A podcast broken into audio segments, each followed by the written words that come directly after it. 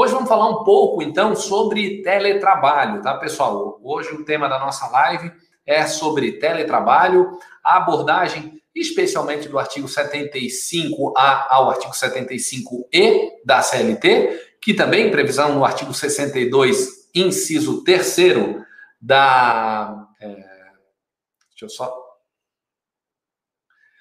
A, inciso 3 da CLT também. A gente sabe que teve a tratativa a respeito da possibilidade de implementação do teletrabalho com a medida provisória 927 que caducou, né? Não foi, infelizmente, não foi convertida em lei e voltamos àquela situação anterior, digamos assim, da implementação do regime de teletrabalho nos moldes da CLT. Então, é possível se implementar ainda o teletrabalho agora, nesse período de pandemia? Evidentemente que sim, mas a gente não vai seguir aquelas regras próprias da medida provisória 927, que, de certa forma, traziam uma certa flexibilização a implementação do teletrabalho, e agora, como nós não temos mais a, a, a, vigência ou a validade da medida provisória 927, a empresa pode sim implementar o teletrabalho desde que o faça com base nos dispositivos próprios da CLT. Vamos lembrar, a medida, a, a, implementação do regime do teletrabalho, ela foi implementada com a reforma trabalhista com a inclusão do inciso 3 do artigo 62 da CLT, assim como artigo 75A ao artigo 75E da CLT. Deixa eu só voltar aqui. É, então, é com base nisso que a gente tem que é, estudar, aprofundar e atender às peculiaridades próprias desses dispositivos legais para implementar o teletrabalho. Primeira recomendação que eu faço, muita gente me perguntou a respeito disso Diogo, eu tinha feito a implementação do teletrabalho com base nas regras do, da medida provisória 927 e agora, como ela perdeu a vigência, não está mais valendo, o que, que eu faço? E esse meu empregado permanece no regime de teletrabalho. Pessoal, eu recomendo, por uma questão de segurança, eu recomendo que se faça uma ratificação no termo, aquele ajuste anterior, que eu também recomendava que se fizesse em relação aos dispositivos da medida provisória 927, ratifica a implementação do, do teletrabalho e adequa conforme a redação própria da CLT, esse do artigo 75A ao artigo 75E, especialmente naquilo que não conflitar das disposições próprias e anteriores da medida provisória. Por que, que eu falo isso? Muita gente acabou, ah, não vou, vou deixar, já está implementado o teletrabalho, só que a gente tinha uma sistemática um pouco diferente, né? No, pela medida provisória 927. Por exemplo, o empregado que trabalhava no regime presencial para trabalhar no regime de teletrabalho não era obrigatório a implementação por acordo, né? Não precisava de um acordo por escrito. A empresa poderia estar impondo isso desde que comunicado com 48 horas de antecedência. A lógica, como a gente vai ver na sequência aqui da CLT, a implementação ou a modificação do regime de trabalho saindo do presencial para o teletrabalho obrigatoriamente precisa de um aditivo contratual, um ajuste por escrito e com a concordância do próprio empregado nesse sentido. A modificação do teletrabalho para presencial, aí sim pode ser é, implementado por opção exclusiva da empresa, não precisa o empregado, não, eu, eu gostei de ficar trabalhando em casa, com criança, com a minha esposa, com, enfim, com quem estiver junto com ele, é, e eu quero continuar no teletrabalho. Não é uma prerrogativa do empregado, a empresa pode sim fazer essa modificação, desde que o faça com prazo de 15 dias de antecedência. Diogo, esse tipo de modificação pode enfrentar algum tipo de impacto no artigo 468 da CLT, que trata daquelas alterações prejudiciais?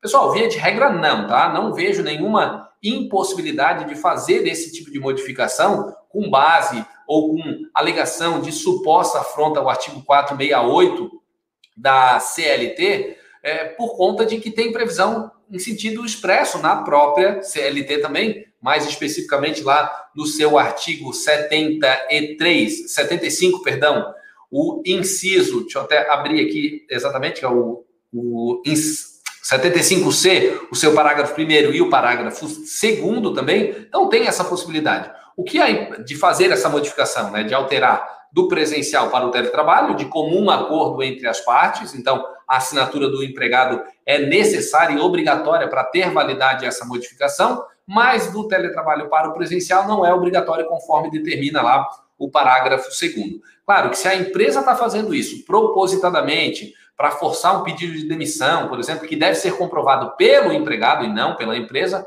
aí sim a gente poderia estar falando de uma alteração prejudicial ou uma tentativa de constrangimento ao empregado e com uma certa limitação a esse poder diretivo que o empregador tem e também as disposições próprias da é, CLT nesse sentido, o artigo 75C, parágrafo 2 Um paralelo que a gente poderia traçar aqui, num caso semelhante a esse, seria: eu posso demitir um empregado sem justa causa? Posso, né? Não, não tem problema nenhum. Agora, aquele empregado que eventualmente é feito um, é feito um desligamento, uma rescisão de contrato de trabalho sem, ainda que sem justa causa, mas portador de alguma doença aí é, que possa causar um, um, um, certo constrangimento, portador de HIV, câncer também, temos até matéria sumulada nesse sentido, que possa de alguma forma é, se interpretar como uma discriminação aquele tipo de dispensa, aí sim há uma limitação, a essa é uma prerrogativa legal própria da, da, da, CLT, em que esbarra, não, não seria uma alteração prejudicial, mas uma limitação a esse poder diretivo. Então,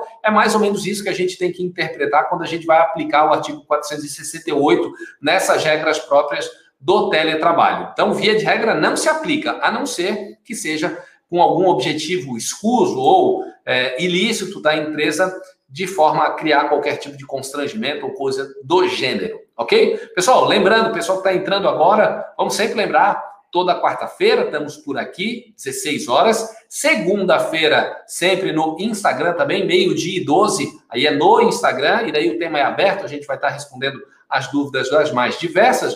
Mas para quem aí nunca participou, eventuais calouros que estão participando aí pelo, pela primeira vez desse nosso encontro, o objetivo é, hoje, de quarta-feira, com um tema fechado, mas fiquem à vontade, pode colocar sua dúvida aí, perguntando aí, eu sempre falo, reforço isso, porque a dinâmica da live fica muito mais legal quando tem a participação de quem está acompanhando aí, eventualmente não concordando com o que eu fale, é, ou trazendo aí um caso concreto. Diogo, o que, que tu acha dessa situação? Tu acha que essa alteração é prejudicial? A empresa poderia modificar do teletrabalho para o presencial? Enfim, coloquem aí as suas dúvidas, que, como eu falei, sempre fica muito mais bacana a abordagem da nossa aula.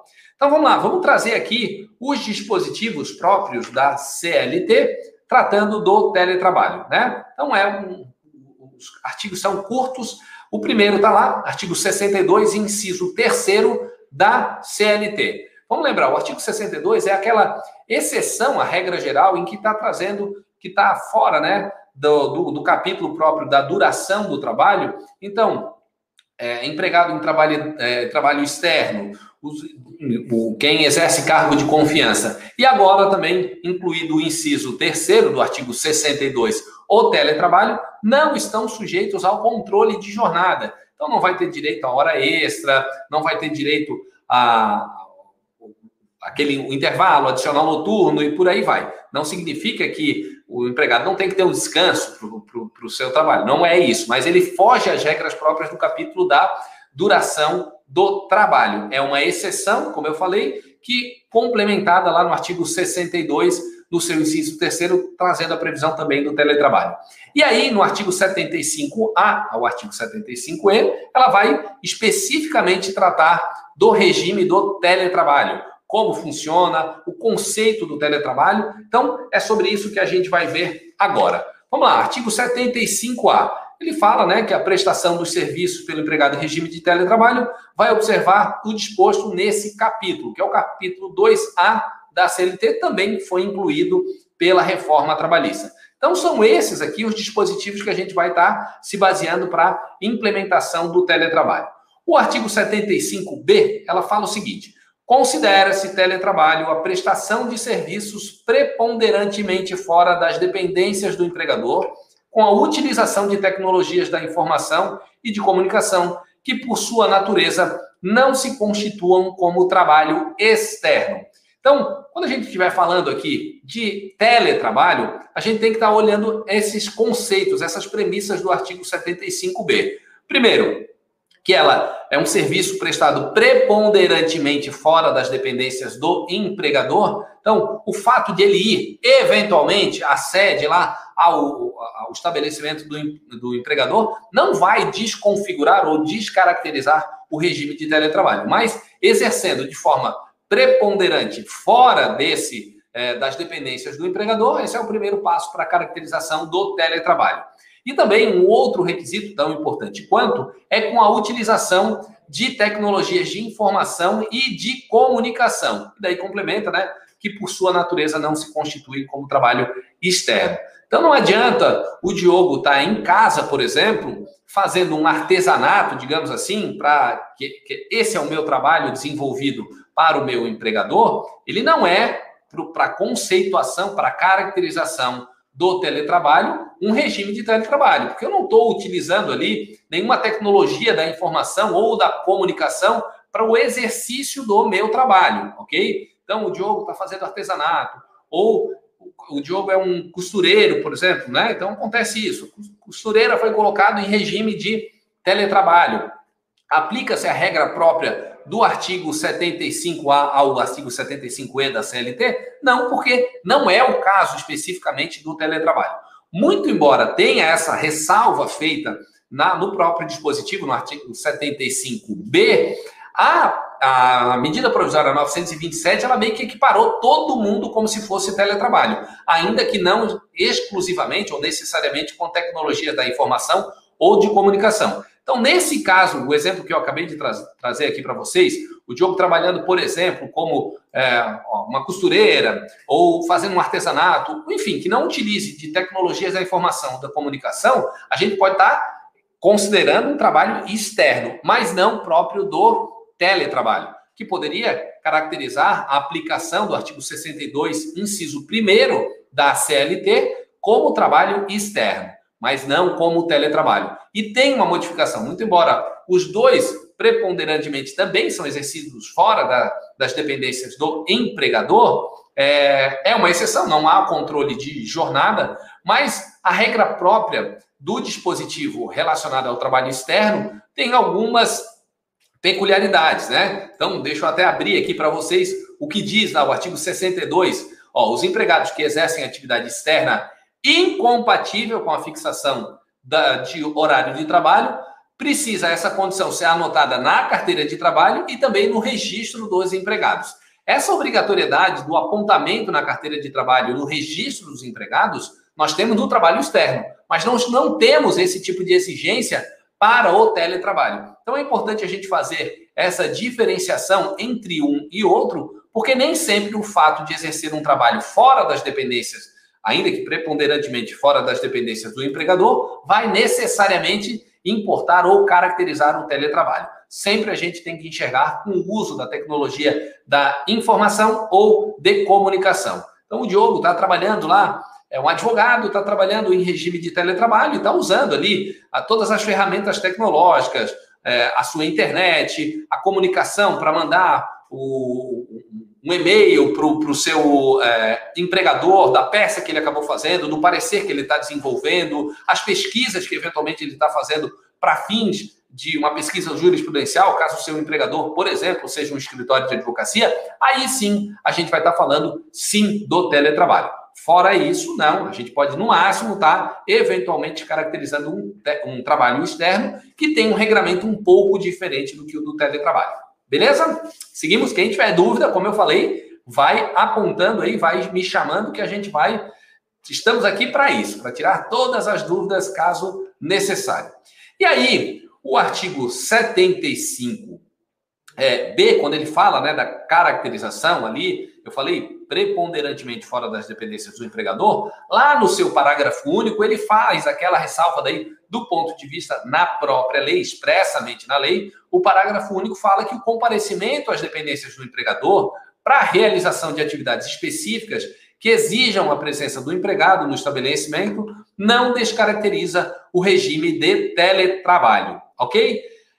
Essas situações, esse comparecimento é, que exige eventualmente a presença física do empregador, Diogo, quanto que a gente estaria é, pensando a respeito disso? Pessoal, se a gente tá, o cara está indo duas vezes por semana, duas, três vezes por semana a sede da empresa para desenvolver as suas atividades, na minha opinião, descaracteriza um trabalho preponderantemente fora das dependências do empregador. Então, aí sim, a gente vai estar tratando como um empregado comum, não que o teletrabalho seja especial ou, ou no sentido da, da, concepção da palavra, mas não seguir as regras daquela exceção trazida pelo artigo 62, inciso 3 ok? Então, a gente tem que sempre dar uma verificada para ver em que termos essa participação ou o acompanhamento, a ida desse empregado às dependências da empresa se torna mais frequente.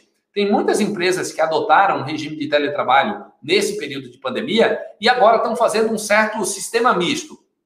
Numa semana, o empregado fica em casa, no regime de teletrabalho, na semana seguinte, trabalha de forma presencial. Eu acho arriscado a gente caracterizar a implementação como se fosse teletrabalho durante todo o período, porque ele não está preponderantemente fora das dependências do empregador. Você pode até fazer alguns ajustes do ponto de vista dessas situações aí do teletrabalho em relação à disponibilidade dos equipamentos quando ele está trabalhando na sua casa, por exemplo, a necessidade é, da responsabilidade do empregado de atentar para as medidas de segurança, coisa dessa natureza, ok. Mas eu já não aconselharia a empresa, por exemplo, a não controlar o regime de a jornada de trabalho desse empregado, porque eu não estou caracterizando na exceção lá do artigo 62, inciso 3 então, eu tenho essa preocupação. Tem vários clientes que estão implementando dessa forma, esse sistema misto, né? Então, trabalha alguns dias durante a semana em casa, em outros dias presencial, faz de certa forma um rodízio entre a equipe ali, justamente para não ter um volume muito grande de pessoas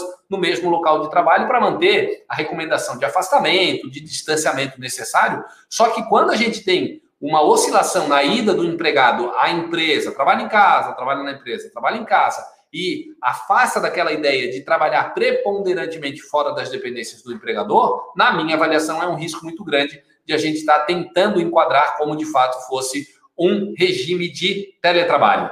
Ok? Vamos lá. É... Ó, o Gerlando já está por aqui, ó. Grande potência. Oh, que exagero, Gerlando. Hoje a gente estava conversando, o Gerlando até me deu um tema bem bacana aí é, de uma próxima live para a gente estar conversando muita gente passando por isso, né?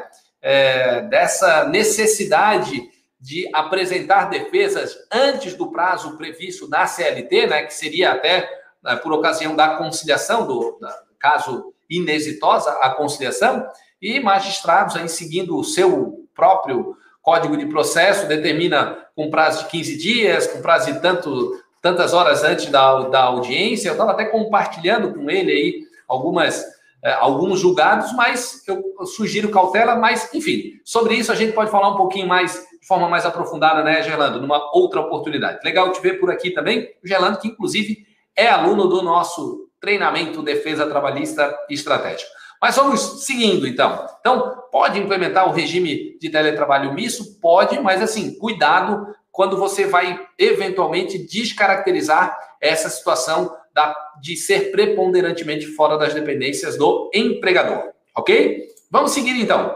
Artigo 75C. A prestação de serviços na modalidade de teletrabalho deverá constar expressamente do contrato individual do trabalho que especificará as atividades que serão realizadas pelo empregado. Então, quando a gente está falando aqui de implementação do regime de teletrabalho, a gente tem que ter a ideia de que essas previsões precisam constar expressamente do contrato de trabalho. Ou, se não, no próprio contrato de trabalho, um aditivo ao contrato de trabalho, especialmente quando a gente faz a modificação do presencial para o teletrabalho, das, da implementação desse regime próprio do teletrabalho. Qual é a consequência de eventualmente não se atentar a essa obrigação que a lei impõe? Pessoal, eventualmente você vai estar descaracterizando o regime de teletrabalho e aquela segurança que eventualmente a empresa poderia achar que tem, no sentido de não fazer o controle de jornada de um empregado que está em regime de teletrabalho, como você não está cumprindo uma formalidade exigida pela lei, pode descaracterizar essa exceção própria do artigo 62, inciso 3 e o que, que vai acontecer? A empresa vai sim é, considerar, ou vai ser considerado um, um empregado sujeito ao capítulo próprio da duração do trabalho e, portanto, ele vai ter que ter a jornada controlada. Se horas extras ele efetivamente fizer, vai ter que ser paga essas horas extras. Empresas com mais de 20 empregados obrigatoriamente tem que fazer o controle de jornada. Diogo, mas como é que eu vou fazer o controle de jornada desse meu, meu empregado?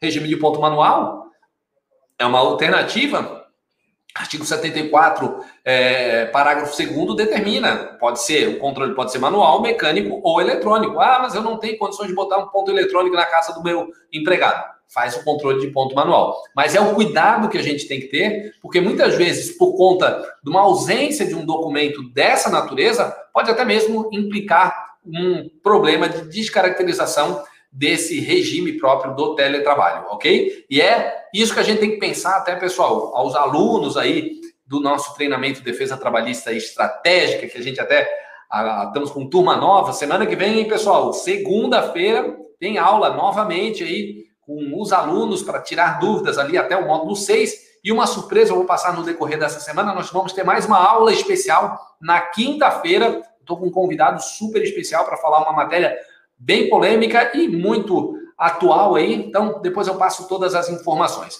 Mas, enfim, voltando isso, muitas vezes, quando a gente não traz ou não trabalha naquela situação de consultoria é, ou não faz o acompanhamento regular dos nossos clientes, às vezes a gente vai ter esse problema na hora de elaborar uma defesa em que se pede a descaracterização do regime de teletrabalho e o seu cliente não tem sequer o documento.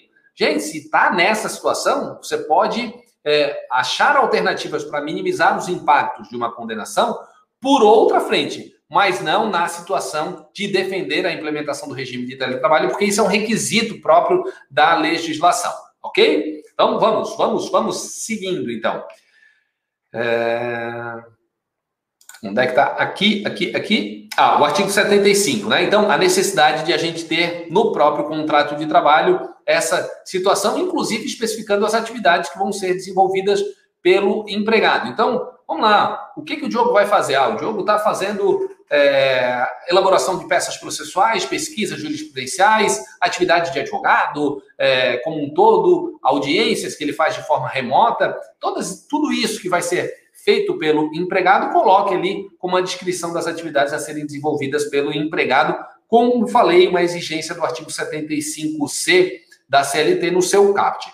E o parágrafo primeiro, aí sim, ele vai trazer, né, que poderá ser realizada a alteração do regime presencial e de teletrabalho, entre regime presencial e de teletrabalho, desde que haja mútuo acordo entre as partes registrado em aditivo contratual. Então, eu vou contratar alguém direto para trabalhar em regime de teletrabalho, já tem que constar direto no contrato de trabalho essa condição própria do regime de teletrabalho, inclusive especificando as atividades conforme determina o CAPT do artigo 75C.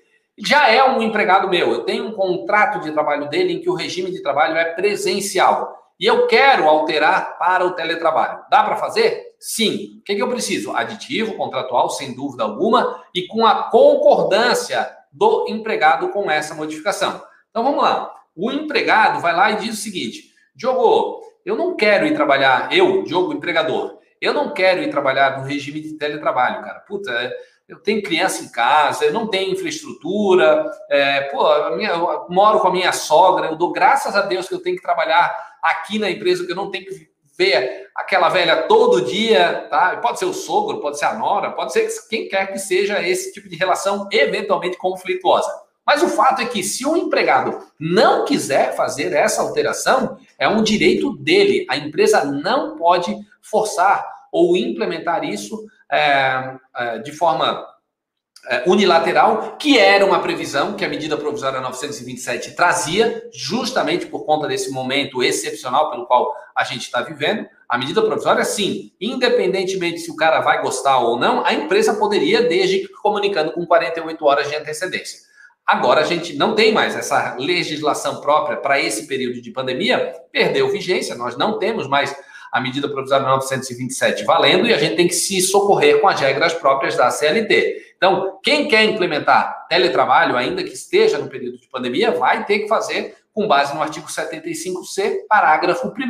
Não deu, o empregado não concordou em implementar o regime de teletrabalho, a empresa não tem o que fazer. Pelo menos ela pode achar outras alternativas de colocar no banco de horas, de conceder férias para esse empregado, ou mesmo demitir um empregado sem justa causa, tá? Não vejo nenhuma dispensa discriminatória nesse sentido, caso a empresa dê essa opção, por conta de uma necessidade operacional da empresa em fazer essa modificação, e o empregado, não, eu não quero, não aceito ir para o regime de teletrabalho, a empresa pode, na minha avaliação, não vejo nenhuma ilegalidade em proceder com a dispensa do empregado nessas condições. O fato é que o que a gente precisa estar sempre é, verificando e reforçando isso é a necessidade desse mútuo acordo entre as partes, é o que diz ali o parágrafo primeiro do artigo 75C, entre as partes registrado em aditivo contratual. Diogo, mas eu tenho aqui, eu falei com esse meu empregado e ele tinha concordado aqui, só que eu acabei não fazendo o aditivo contratual. Mas eu tenho testemunha para comprovar isso. Pessoal, não dá. É próprio desse tipo de é, validade jurídica para a implementação desse regime a um documento por escrito, no caso, um aditivo contratual. É a mesma coisa o banco de horas, é, por acordo individual, lá do artigo 59, no seu parágrafo, é, no parágrafo 5 Ah, mas eu implementei um banco de horas, o empregado sabia, ele concordava, ele me mandou um joinha no WhatsApp dizendo que estava tudo ok. Não dá, tem que ter um documento por escrito para fazer ou toda essa previsão do ajuste com o empregado. Da mesma forma, a implementação do regime de teletrabalho quando há uma modificação do presencial para o teletrabalho. Diogo, mas quando eu vou fazer então essa modificação do presencial para o teletrabalho, eu preciso então adequar, eu preciso informar com antecedência esse meu empregado que vai ser feita essa modificação daqui a 15 dias, correto? Não, não está correto, está errado. Você pode implementar no dia seguinte desde que com o ajuste e com a concordância do empregado através de um aditivo contratual. A exigência dessa comunicação prévia de 15 dias é o que diz o parágrafo 2 do artigo 75C, que fala o seguinte: a alteração de regime do teletrabalho para o presencial, aí o que, que a gente tem? Pode ser uma determinação do empregador e garantindo um prazo de transição mínimo de 15 dias, também correspondente é, com correspondente registro em aditivo contratual. Ou seja, a alteração do teletrabalho para o presencial, ao contrário da hipótese anterior do presencial para o teletrabalho, eu não preciso da concordância do empregado. Pode ser por determinação do empregador. É isso que diz o parágrafo 2. Porém, eu tenho que conceder um prazo de pelo menos 15 dias para essa transição e aí sim fazer um aditivo contratual, estabelecendo unicamente que há uma mudança de regime do trabalho do teletrabalho para o presencial, ok? Então, vejam que as circunstâncias são diferentes. Então, muita, muita gente, às vezes, acaba se confundindo. Não, eu vou mudar aqui do presencial para o teletrabalho. Estou aqui comunicando previamente o empregado dos 15 dias. Não, não há essa obrigatoriedade. Você pode até fazer de forma deliberada por uma questão de ajuste com o empregado para ele se adequar, mas não é uma imposição da lei, é uma determinação da lei. O que a lei impõe é a concordância, o mútuo acordo entre as partes. O empregado precisa concordar com essa modificação do presencial para o teletrabalho.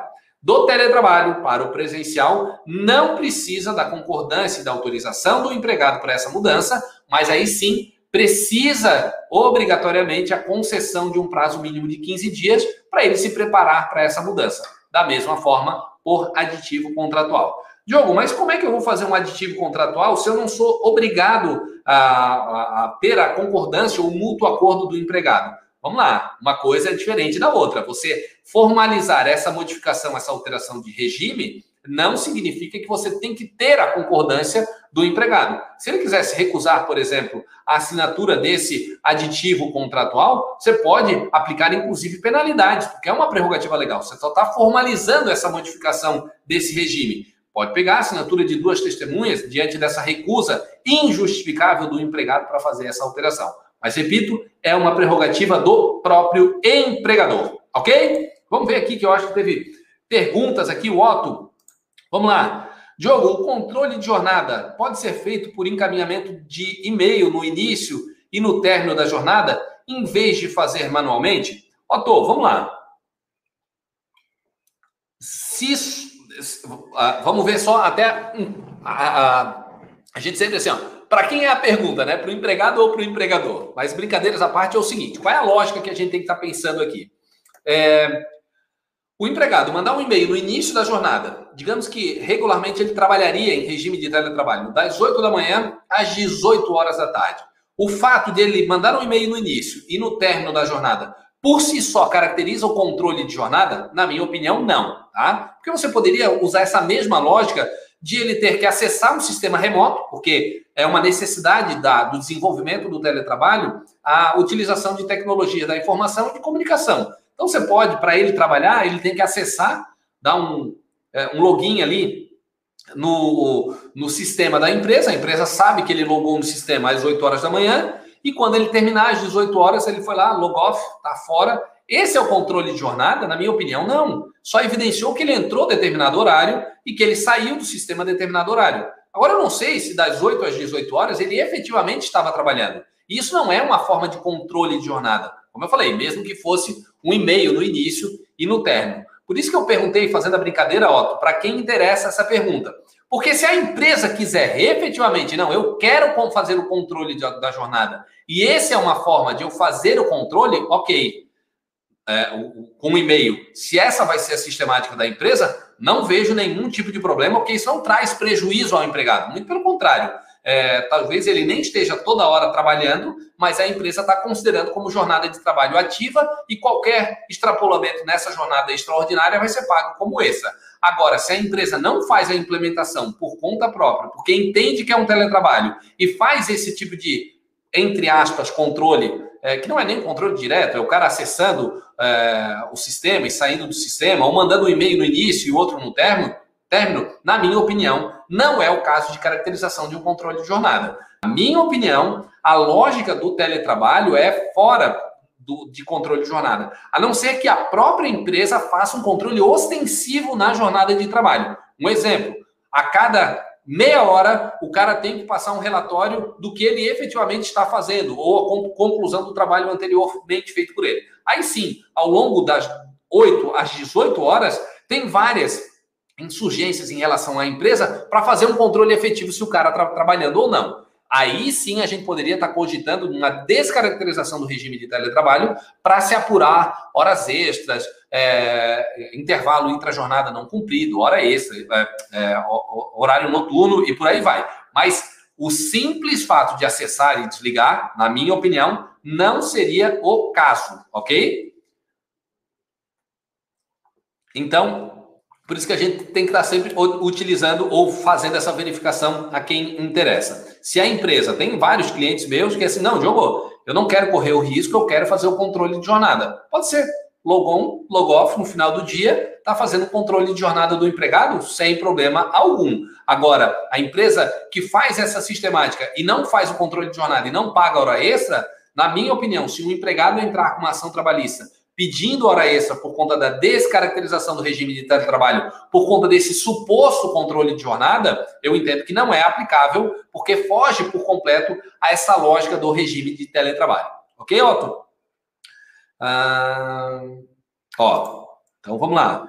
A Patrícia também coloca aqui: a empresa não tem interesse na exceção do artigo 62. Nesse caso, pode efetuar o controle de jornada no teletrabalho Pode, Patrícia, não vejo nenhum tipo de problema. Da mesma forma, vamos lá. Eu tenho um gerente, por exemplo. É uma exceção lá no artigo 62, inciso 2 da CLT. Mas se a empresa quer fazer o controle de jornada, ou tem condições de fazer o controle de jornada, ainda que exerça um cargo de confiança, ou um gerente, um chefe de departamento ali, ela pode fazer. Da mesma forma, o teletrabalho. Eu quero implementar o controle de jornada, até mesmo porque eu vou fazer esse tipo de controle para o empregado tem mais segurança no desenvolvimento das suas atividades e qualquer extrapolamento ou desrespeito à jornada normal de trabalho vai estar assegurado a ele o pagamento de jornada noturna, da, na, né, do trabalho noturno, de hora extra, de intervalo, por aí vai. Dá para ser feito? Sim. Tá? O que não dá para fazer, que muita gente, daí assim, mais um viés de advogado do reclamante, é achar que o simples fato de ter, ah, no final do dia o cara tinha que mandar um relatório. Ok, ele pode mandar meia-noite, mas ele já terminou aquele relatório 5 horas da tarde. Não é o fato de ele mandar um relatório por e-mail que vai demonstrar o horário que ele terminou. Como eu falei, é, ele pode estar na rua, ele pode estar cortando grama, ele pode estar brincando com o filho, ele está logado no sistema.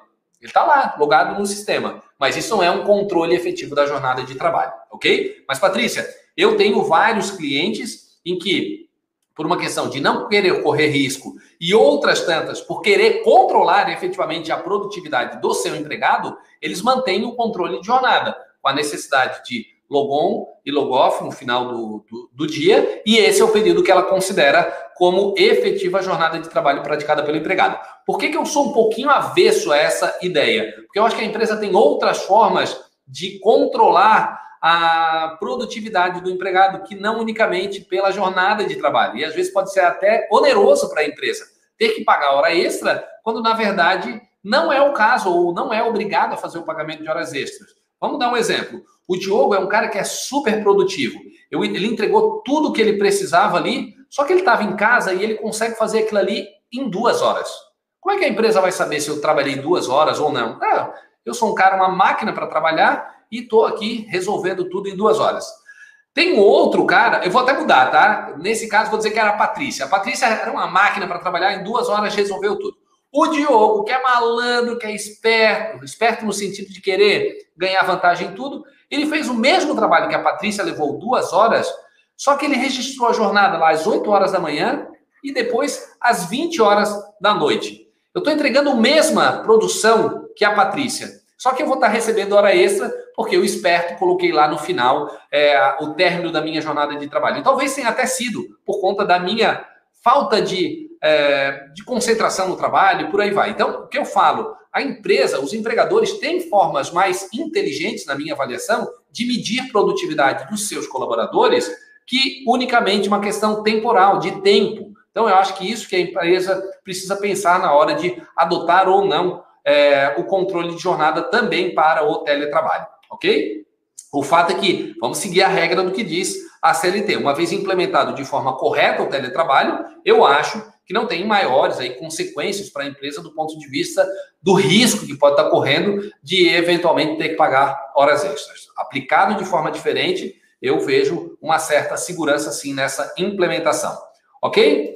A Patrícia coloca aqui que há diferença nos institutos de home office e teletrabalho. Patrícia, é que é, às vezes usa como, a, como se fosse a mesma coisa. Se você está tratando home office também com atividades envolvidas preponderantemente fora das dependências do empregador, com o uso de tecnologia da informação da comunicação e que não seja compatível com o trabalho externo, ele é a mesma coisa que teletrabalho. Agora, o home office, como eu falei anteriormente, ele pode ser um trabalho em home office, trabalhando em casa, mas não necessariamente um teletrabalho. Por quê? Porque ele não está usando tecnologia da informação. Então, uma, como eu dei o exemplo lá no início, uma costureira, por exemplo, que está trabalhando em home office, não necessariamente está num regime de teletrabalho, porque para o desenvolvimento das atividades dela como costureira, ela não utiliza de tecnologia da informação ou, ou da, da, comunicação para desenvolver a sua atividade. Ela pode eventualmente estar equiparado num home office,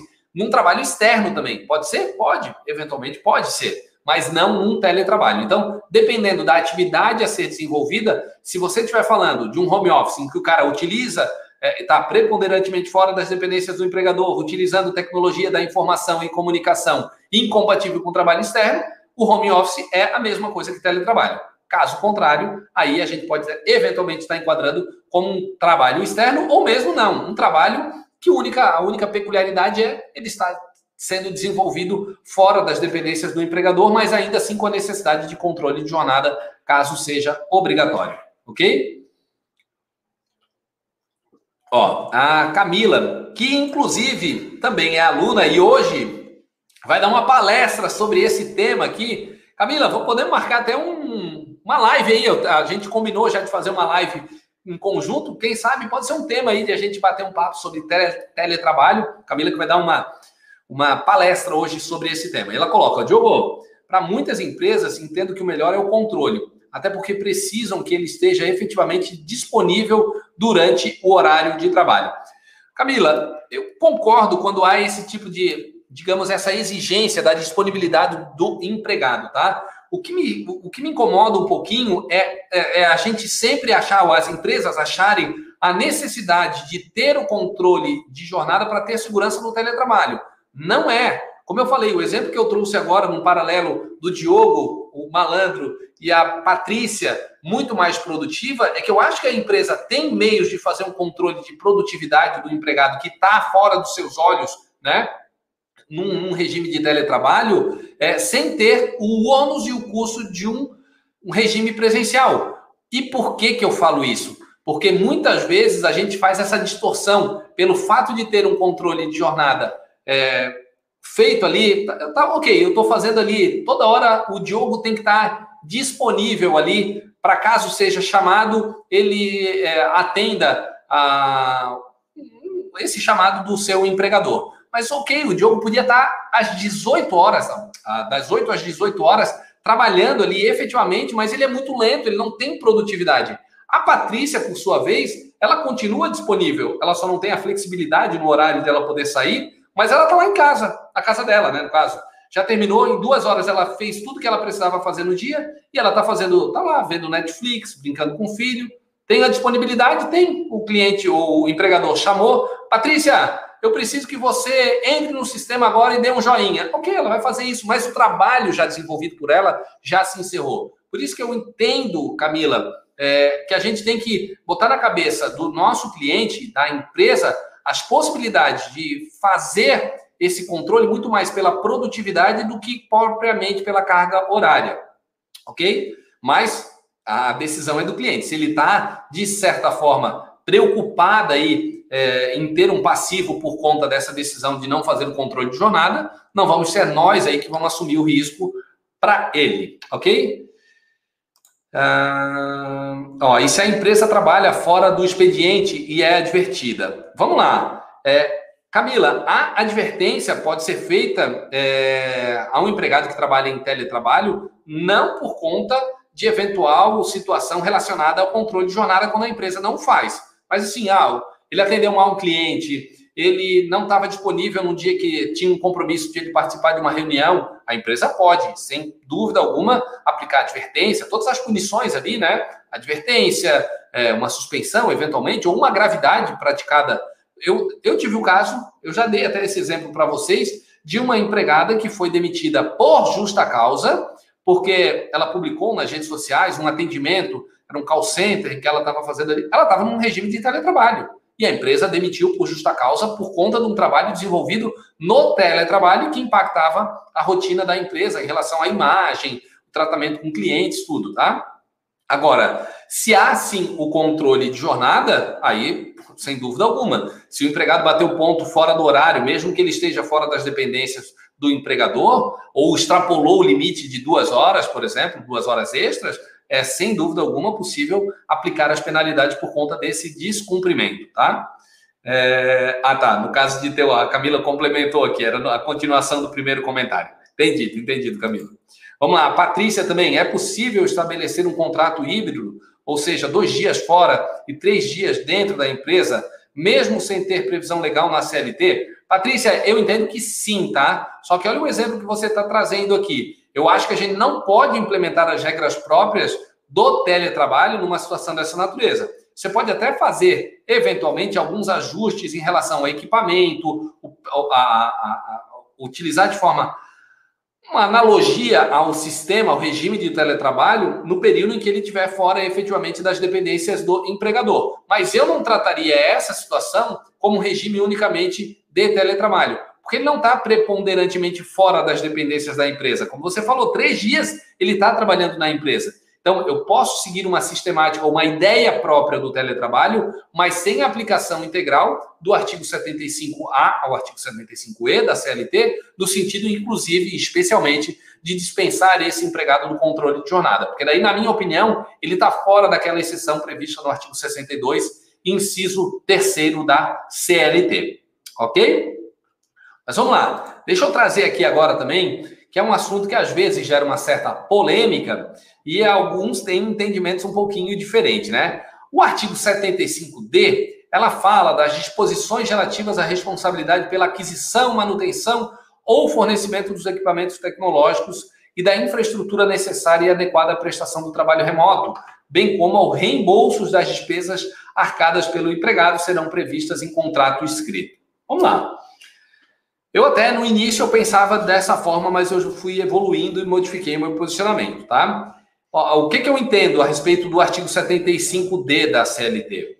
Eu posso é, não fornecer determinados equipamentos para o meu empregado, que fique a responsabilidade dele? Na minha opinião, eu posso, tá? Eu posso. Eu não posso transferir o risco da minha atividade para o meu empregado. Isso eu concordo que não pode. Mas as regras em relação à aquisição, manutenção e o fornecimento desses equipamentos para o desenvolvimento das atividades, e que não importa em transferência do risco da atividade do empregador ao seu empregado, é plenamente legítimo que se tenha previsão nesse sentido no contrato ou no aditivo é, prevendo o regime de teletrabalho. Vou dar um exemplo que aconteceu muito agora, especialmente no regime de teletrabalho. O empregado ele tem internet em casa, ele tem um computador, ele tem uma mesa, ele tem uma cadeira em que ele trabalhava lá na casa dele, é, às vezes em casa, às vezes fazendo trabalho com o filho, jogando videogame ou joguinho né, de, é, de computador, seja lá o que for. A empresa vai ter que obrigatoriamente pagar a internet desse empregado ou fornecer um computador novo para esse empregado para o desenvolvimento das suas atividades no teletrabalho? Na minha opinião, não.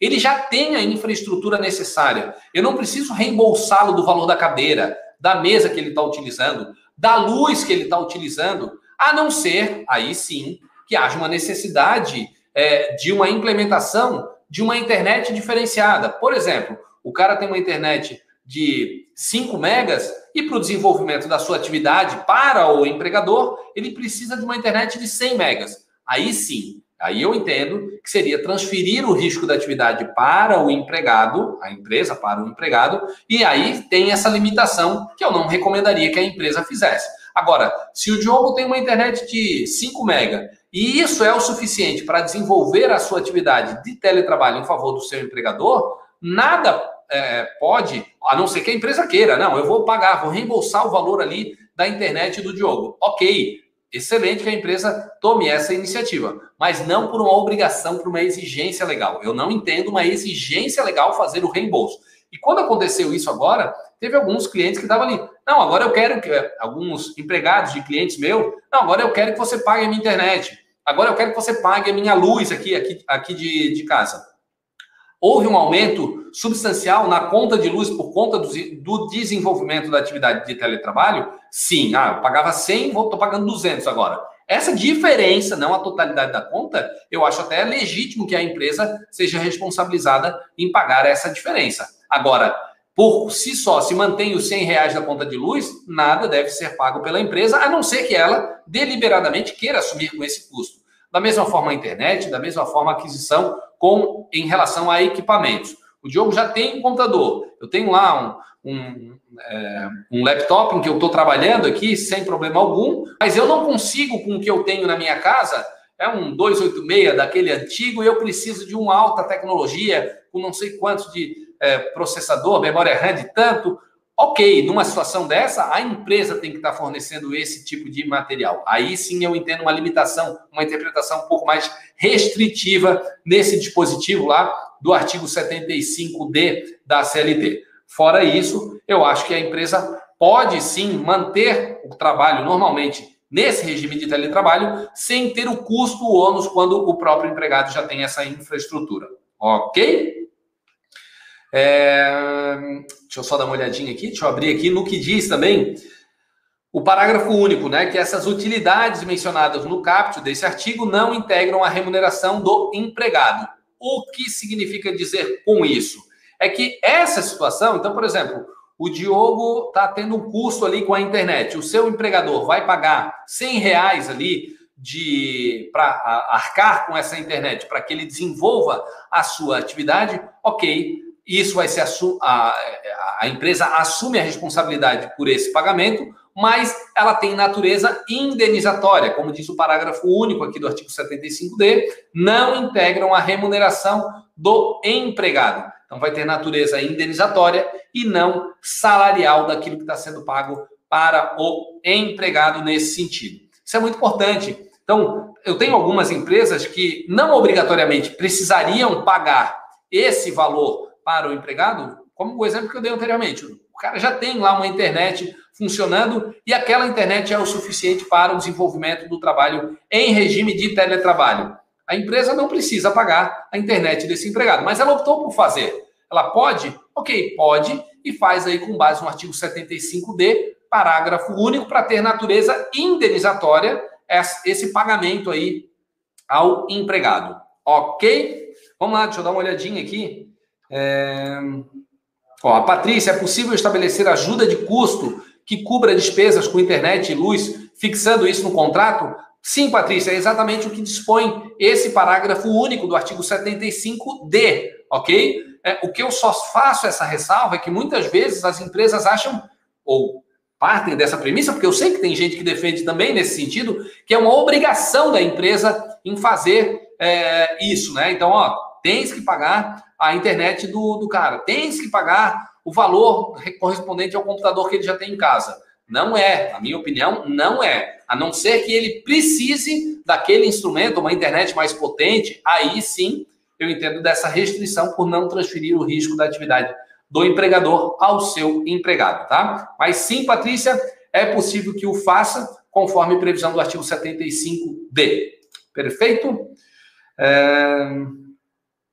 Ó, a Larissa se for uma empresa com bom senso, deveria dar uma ajuda nessas contas com internet e luz. Larissa, eu não sei se é uma questão de bom senso ou não, tá? Pode ser uma ajuda para esse empregado, mas assim, eu parto da premissa de que se o empregado já tem esse custo, por que, que a empresa seria obrigada a fazer esse tipo de pagamento? Eu não estou dizendo que em algumas situações, especialmente eu tenho vários clientes em que a gente fez isso, né? especialmente por conta do período de pandemia, em que há inclusive um aumento de custo das famílias.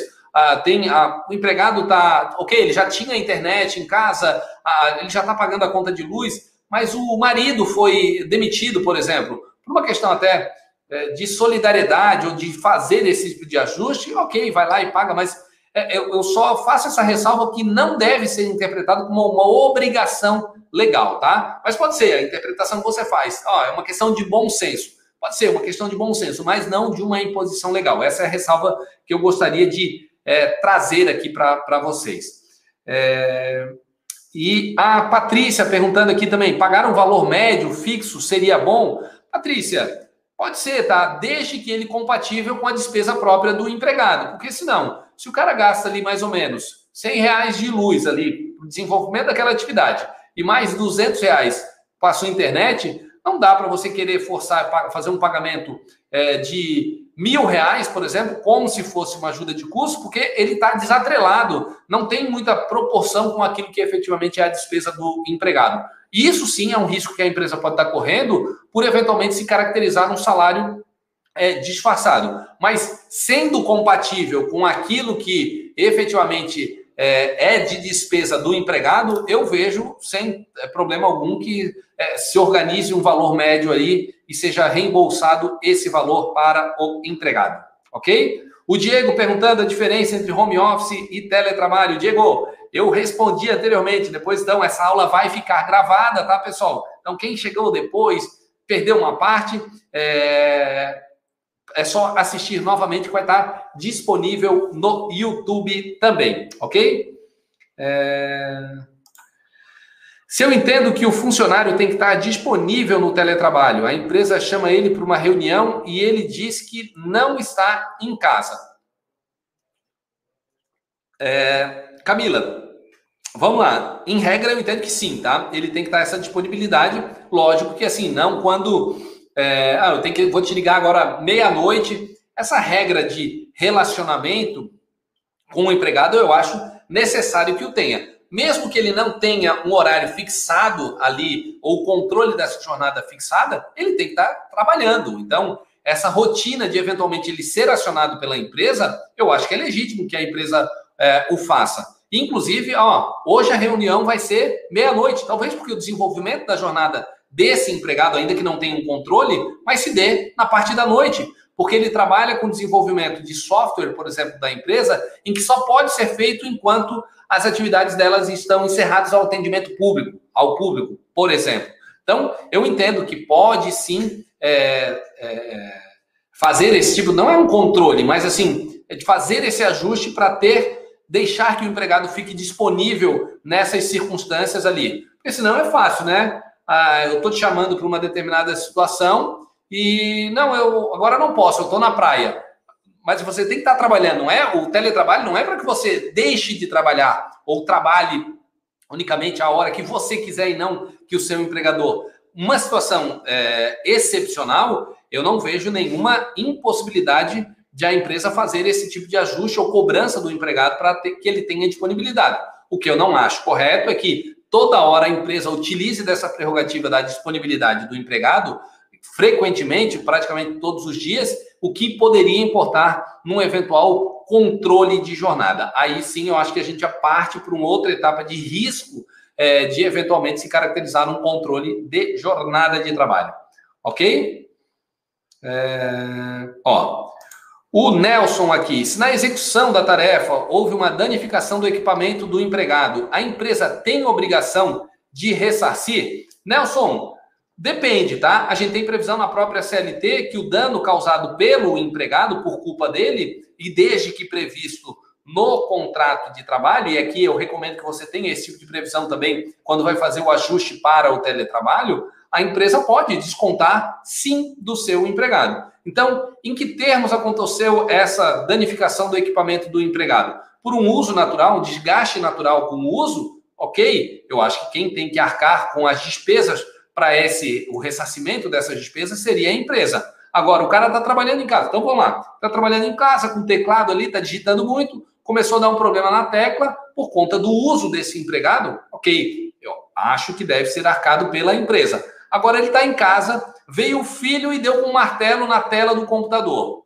A decorrência daquele problema, ainda que seja do próprio empregado, o ressarcimento para é, aquele dano que foi causado, não pode ser imputado uma responsabilidade à empresa ou mesmo ao desenvolvimento do trabalho desse empregado. Então, situações dessa natureza, eu entendo que poderia ter uma previsão no próprio contrato de trabalho ou no aditivo que prevê o regime de teletrabalho, em que a empresa pode fazer o adiantamento do valor para o conserto daquele equipamento e cobrar posteriormente do empregado reembolso por conta daquela despesa que ela não deu causa, ok? Em todo caso, eu acho sempre, Nelson, recomendável que traga esse tipo de previsão também no próprio contrato. Até porque é isso que diz, tá? O artigo 75D fala isso, né? Das disposições relativas, né? Aquisição, manutenção, fornecimento, tal, tal, tal, bem como ao reembolso das despesas arcadas pelo empregado. Então você pode trazer nesse contrato por escrito como é que vai se dar o reembolso. Naquilo que é responsabilidade do empregado, a empresa pode adiantar e depois descontar. Naquilo que não é responsabilidade do empregado, eu não vejo problemas em ajustar isso, ok? Deixa eu até abrir aqui, deixa eu ver se eu tenho um. Eu acho que eu tenho um aqui, deixa eu dar uma olhadinha numa cláusula aqui Uh, ó, olha uma cláusula que eu tinha num contrato aqui que eu disponibilizei para um cliente meu, tá? É... Ó, olha só. Na hipótese do empregado não, quando o empregado não tem ali a infraestrutura, eu, eu trato aqui no contrato, Nelson, da seguinte forma, tá? Deixa eu até voltar aqui só um pouquinho, só um pouquinho. Deixa eu só tirar aqui o comentário do Nelson para não ficar. Mas olha como é que eu coloquei aqui que eu particularmente sou suspeito, porque eu fiz o, o, o aditivo, mas eu estava falando, fazendo o seguinte, tá? No, no, no, no, contrato, aqui nesse aditivo ao contrato de trabalho. Eu estava dizendo que é, naqueles casos ali em que o empregado já possui na sua residência ó, equipamentos e infraestrutura para realização do trabalho, tais como, mas não exclusivamente, computador, internet, energia elétrica, não lhe será devido qualquer reembolso de despesas seja que título for, salvo se expressamente acordado entre as partes. Então, se ele já tem isso, ele, o, o custo, na verdade, como já é dele, permanece sendo com ele. E eu botei aqui um parágrafo único. Na hipótese de ele não possuir os equipamentos, a infraestrutura para realização, aí sim fica a cargo do empregador. E daí a gente coloca assim, ó, que esses equipamentos serão fornecidos em modalidade de comodato, devendo os mesmos serem devolvidos ao empregador quando cessar a modalidade do trabalho remoto ou quando solicitado. O empregado será ainda responsável a indenizar o empregador pelos equipamentos em caso de perda, extravio ou danos por mau uso. Então eu já coloquei aqui, Nelson, no próprio aditivo essa previsão de ressarcimento da responsabilidade do empregado nessas ocasiões. O dano foi causado por ele, foi um mau uso desse empregado, o extravio, ah, entrou um ladrão aqui na minha residência e ele levou o equipamento. Empresa, me dá aqui, empregador, me dá aqui um novo computador. A responsabilidade é dele. Qual é a responsabilidade que a empresa tem em relação a isso? Mas essas regras de reembolso, de ressarcimento desse tipo de despesa, por é, é, é, previsão expressa no artigo 75D da CLT, é sempre importante que conste no aditivo ou no próprio contrato de trabalho as regras em relação a isso. Por isso, eu sugiro que se coloque uma redação semelhante a essa que eu acabei de trazer aqui para vocês, ok? E por fim, aqui o artigo 75E, falando né, que o empregador deve instruir os empregados de maneira expressa e ostensiva quanto às precauções a tomar fim de evitar doenças e acidentes de trabalho. Eu, particularmente, costumo colocar as recomendações dessa da instrução dos empregados em relação à proteção relacionada à saúde e segurança do trabalho no próprio aditivo, como um anexo ao aditivo que estabelece o regime de teletrabalho. Então, uma recomendação que eu acho importante que se faça. E também o parágrafo único diz né, que o empregado deve assinar um termo de responsabilidade comprometendo-se a seguir as instruções fornecidas pelo empregador. Então, essas situações, eu acho que é importante que você traga também, tem essa previsão no próprio aditivo ou no contrato de trabalho, fazendo um anexo com essas previsões. O que não significa que, claro, é, eu forneci um equipamento para o meu vai dando sede. Para o meu empregado, e eu não dou o mínimo ali, eu, eu não tenho o, o computador, a tela é muito pequena, eu não tenho o, o a, sei lá, o mouse não é próprio para aquela atividade, ou eu forneço mesas e cadeiras ali completamente é, é, sem qualquer tipo de ergonomia para o desenvolvimento da atividade, aí sim a empresa pode ser responsabilizada. Agora, se você entregou lá o equipamento de proteção, é, para o desenvolvimento daquela atividade. Deu um equipamento, um computador em perfeitas condições de uso, um celular, enfim, tudo que é necessário para o desenvolvimento da atividade. Você não está ali presentemente fiscalizando o empregado, especialmente porque ele está na casa dele, né? Ele tem o, a proteção do, da, da, da, sua residência, né? É, eu não posso, como empregador, abrir as portas. Eu quero ver o que, que tu estás fazendo aqui, se tu estás cumprindo as normas de segurança. Então, há uma limitação, justamente por conta de não estar ali aos olhos do empregador para fazer esse tipo de controle do que está sendo atendido ou não em relação a essas medidas de segurança. Por isso que é importante que a empresa tenha é, as regras próprias ou as recomendações próprias, eu sugiro que se coloque num aditivo e frequentemente tem ali necessidade de fazer uma implementação de um curso relacionado à segurança do trabalho, que coloque ali desse curso com a participação do empregado, documente em relação a isso também. E também, por fim, como diz o parágrafo único do artigo 75E, pegue esse termo de responsabilidade no qual o próprio empregado assume o compromisso de atender aquelas exigências próprias relacionadas às questões de saúde e segurança do trabalho. Era isso, pessoal, que eu gostaria de compartilhar com vocês hoje o, cujo tema é o teletrabalho, é muito legal. Isso é uma tendência, tá, pessoal? É, do, é, do futuro, é, a implementação do teletrabalho. Eu acho que muitas empresas foram forçadas, a, por conta da pandemia, a pensar a respeito da implementação do teletrabalho. Eu tenho um cliente que ele tinha uma infraestrutura gigantesca para o desenvolvimento das atividades num prédio de praticamente seis andares, que já está estudando completamente rever aí as rotinas, inclusive de é, sair de um prédio gigante para uma estrutura muito menor, sei lá, tem mil metros quadrados, eles vão para uma estrutura de 100 metros quadrados, porque não há necessidade, é, ou melhor, eles perceberam a possibilidade de um desenvolvimento com uma qualidade tão boa para as atividades próprias do empregado num regime de teletrabalho, sem maiores prejuízos aquilo, a entrega desse empregado ao seu empregador. Então, isso é uma tendência aí, as empresas em geral se adequarem a essa rotina de teletrabalho. Por um outro lado, é importante que o empregado também é, entenda como é que funciona o teletrabalho, as necessidades de pausa, necessidade de uma desconexão com o seu, é, com o seu trabalho, porque a confusão de estar em casa e estar trabalhando, às vezes, não faz bem nenhuma coisa nem outra, então é necessário que tenha um equilíbrio em relação a isso, mas a tendência, na minha avaliação, é que aumente consideravelmente o número de empresas que adotem dentro da sua rotina o regime de teletrabalho. Para fazer com segurança, é um pouquinho a seguir aí essas recomendações que traz a própria lei, o artigo 75A ao E, com essas dicas aí que a gente está trazendo, umas das dicas que a gente está trazendo na nossa, no nosso conteúdo de hoje, na nossa live de hoje aqui no YouTube.